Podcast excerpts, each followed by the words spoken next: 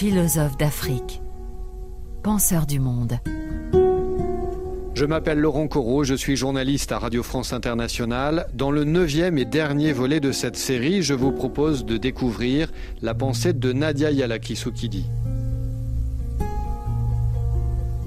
Nadia Yalakisukidi est une philosophe de la diaspora. Née en 1978 à Bruxelles, elle a soutenu une thèse sur la métaphysique de Bergson et enseigne à l'Université de Paris 8. Les auteurs qui ont nourri ses lectures, explique-t-elle, sont marqués par l'entêtement et par les points d'échappée les textes philosophiques qui m'ont beaucoup marqué, il y a des textes de la tradition évidemment euh, européenne.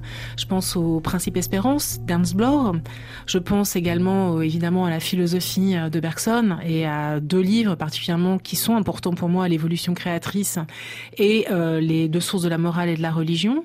Et puis il y a la littérature et là aussi ça va dans tous les sens. Ça va de Toni Morrison à Thomas Bernard, en passant, je ne sais pas, par Bucci et Mecheta, qui est une autrice que j'aime énormément ou euh, des auteurs euh, comme euh, Walter Scott, Richard Wright. Mais le point de jonction de toutes ces bibliothèques, c'est que tous les auteurs que je lis, en fait, portent avec eux une certaine attention à ce que j'appellerais l'entêtement et une certaine attention à construire des, des, des points d'échappée. Parce que l'ici et maintenant que propose ce monde apparaît fondamentalement étouffant et peut-être peut nous opprimer et un des enjeux en fait c'est d'essayer de reconfigurer que ce soit par la route des imaginaires ou par la route des formes théoriques en fait il s'agit d'essayer à chaque fois de tracer des lignes de fuite et des, échappées en fait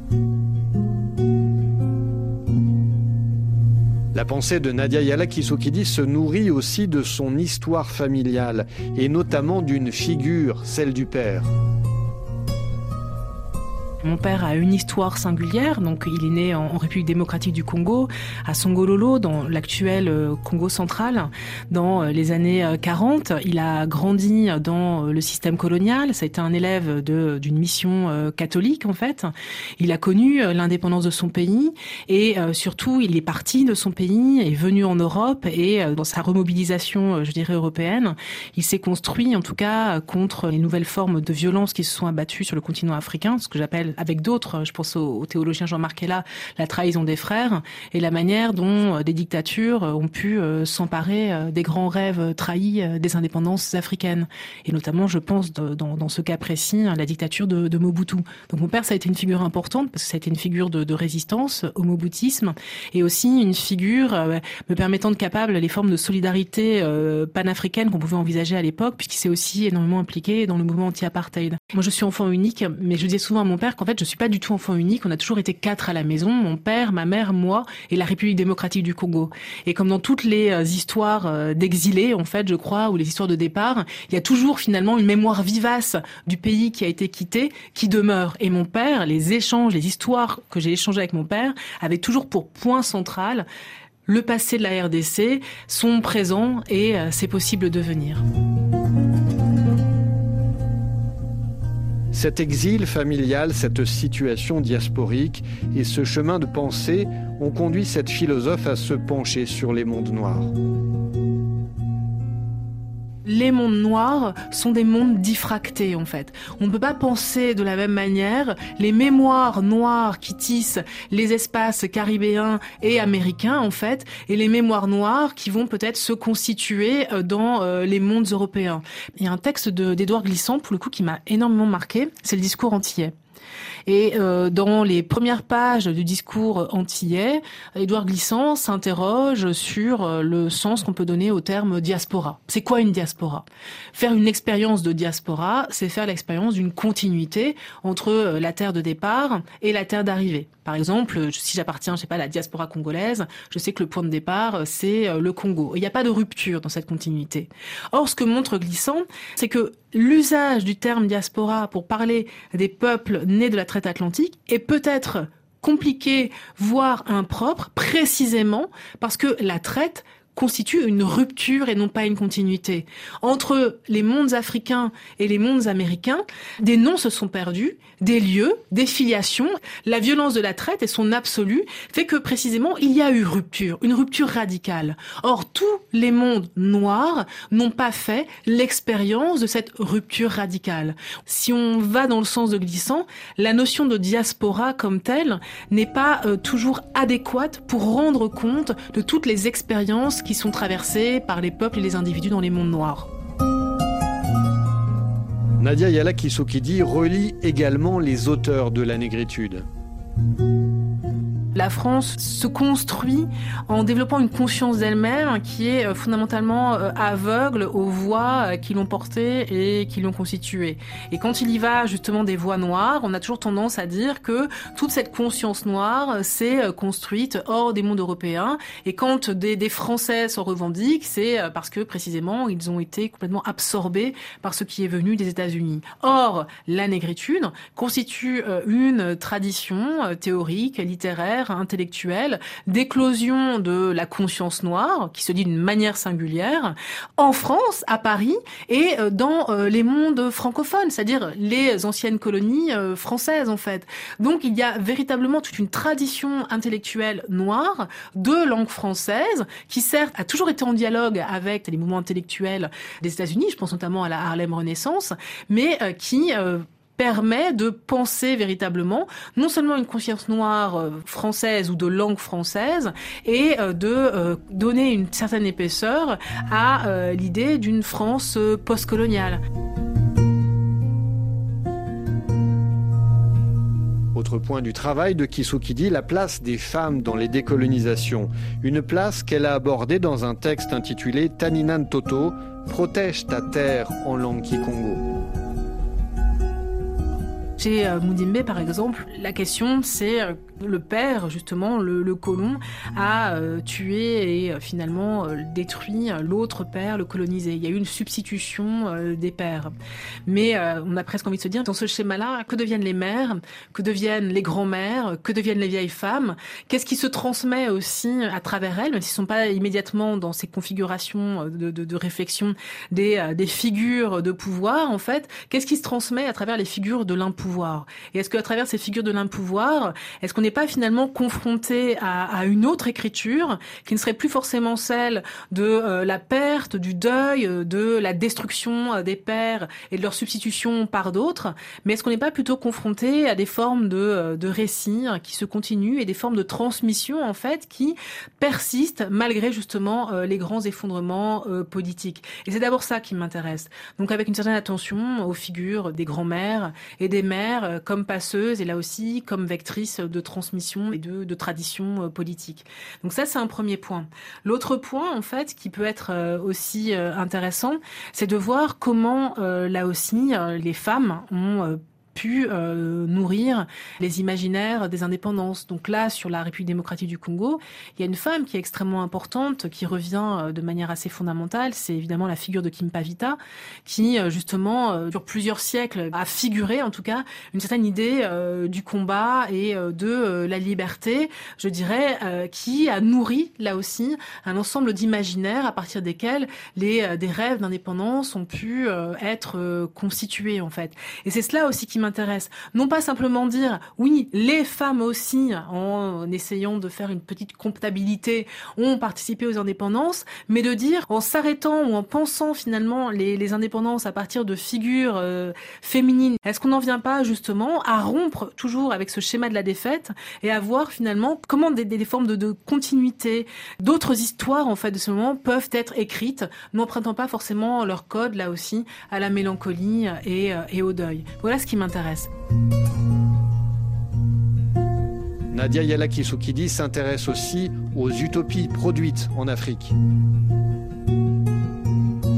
La question qui m'importe, c'est de saisir finalement comment le monde se pense euh, depuis l'Afrique. Cela veut dire que euh, un ensemble d'idées, euh, de, projections, de grands rêves, de grandes utopies se sont constitués sur le continent et continuent à nourrir finalement d'autres espaces extérieurs au continent et à permettre de créer en fait d'autres traditions politiques. C'est cela en fait qui m'intéresse. Qu'est-ce qui demeure finalement de ces effondrements des indépendances Comment finalement la vitalité de ce moment s'est maintenue et à partir de lui se sont forgées finalement des traditions politiques qui demeurent là aussi vivaces et qui existent hors du continent.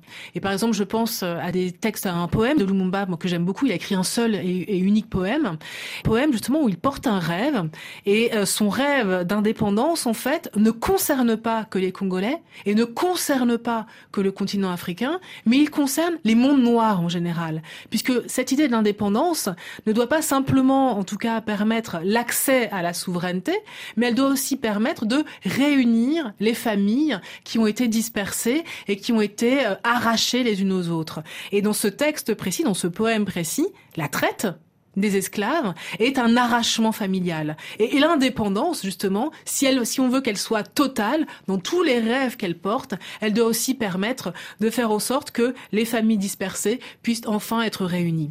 Et c'est intéressant de lire ces textes par ce biais, de lire toute leur densité, non pas seulement technique au sens politique, à savoir comment on construit un État, comment on construit des constitutions, comment on refonde une économie, mais aussi comment on continue à, euh, en étant euh, situé sur le continent, à nourrir de grands rêves en fait qui portent à la fois le continent, mais qui ont une dimension finalement planétaire. Cette philosophe a forgé le concept de Laetitia africana à partir du mot latin qui désigne la joie.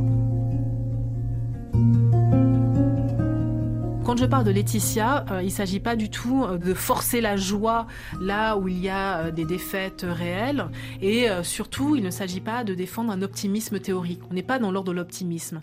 Mais il s'agit d'être attentif à ce que un écrivain que, j'aime beaucoup, un écrivain congolais, Yokalié Moudaba, appelle les signes de vie. Qu'est-ce qui, malgré l'effondrement, malgré la violence, finalement, demeure et atteste d'une continuité de la création? Et c'est ça la Laetitia africana. Et pour le dire plus concrètement, qu'est-ce qui, malgré finalement euh, l'échec des indépendances et euh, par moments certains types d'effondrements auxquels elles ont euh, donné lieu et qui ont des conséquences jusqu'à aujourd'hui, qu'est-ce qui demeure et qu'est-ce qui atteste toujours de signes de création politique et de volonté de ne pas se laisser dicter son destin par un autre?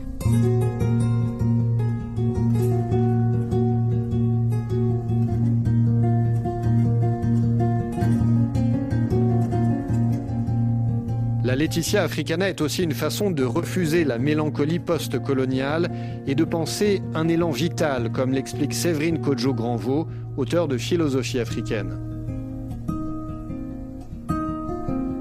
Vous savez, il y a un certain nombre d'auteurs qui ont travaillé sur euh, l'idée que l'expérience africaine ou africaine-américaine ou afro-descendante aurait été tellement violente qu'elle a produit, qu'elle a engendré une mélancolie postcoloniale qui est un des titres d'un ouvrage de Paul Gilroy, mais c'est aussi quelque chose qui est repris aussi chez quelqu'un comme euh, la penseuse camerounaise Nathalie Etoke. Et Yala Kisukide, elle refuse de se laisser enfermer de cette mélancolie. Et comme c'est une lectrice et une penseuse de Bergson, elle va penser un élan de vie, un élan vital. Et chez elle, ça se traduit par ce qu'elle appelle la Laetitia africana, qui est cette idée de se laisser porter par un élan de joie et d'être dans une affirmation joyeuse de qui l'on est et de qui l'on veut être.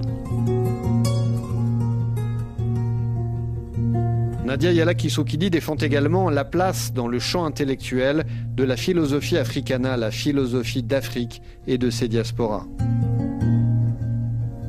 Il faut aussi, je crois, euh, démonter, et ça, il me semble que c'est euh, vraiment de nécessité publique, l'idée que euh, le monde de la pensée aurait trouvé une terre d'élection en Europe. Cette idée n'est pas possible. Il n'est pas possible non seulement parce qu'elle est fausse, et pour tous les amoureux de la vérité, on ne peut pas s'accommoder de ce genre de fausseté, et parce qu'elle en vient véritablement à mépriser d'autres formes de pensée, de traditions intellectuelles qui sont très riches et qui portent un ensemble de problèmes avec lesquels nous pouvons encore penser le monde aujourd'hui. Quels sont quelques penseurs sur lesquels il faut ouvrir les yeux selon vous? D'abord Valentin Moudimbe.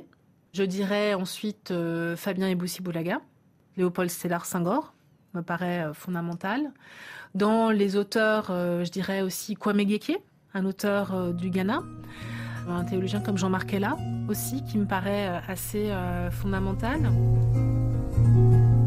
Nadia Yalakisoukidi a publié Bergson ou l'humanité créatrice, mais aussi de nombreux articles et chapitres d'ouvrages. Elle a préfacé la traduction française de L'Atlantique noir de Paul Gilroy et une nouvelle édition du livre d'Achille Bembe de la post-colonie. Philosophe d'Afrique, penseur du monde, c'était le neuvième et dernier volet de cette série, un volet réalisé par Michael Goncalves. Merci à vous de nous avoir suivis.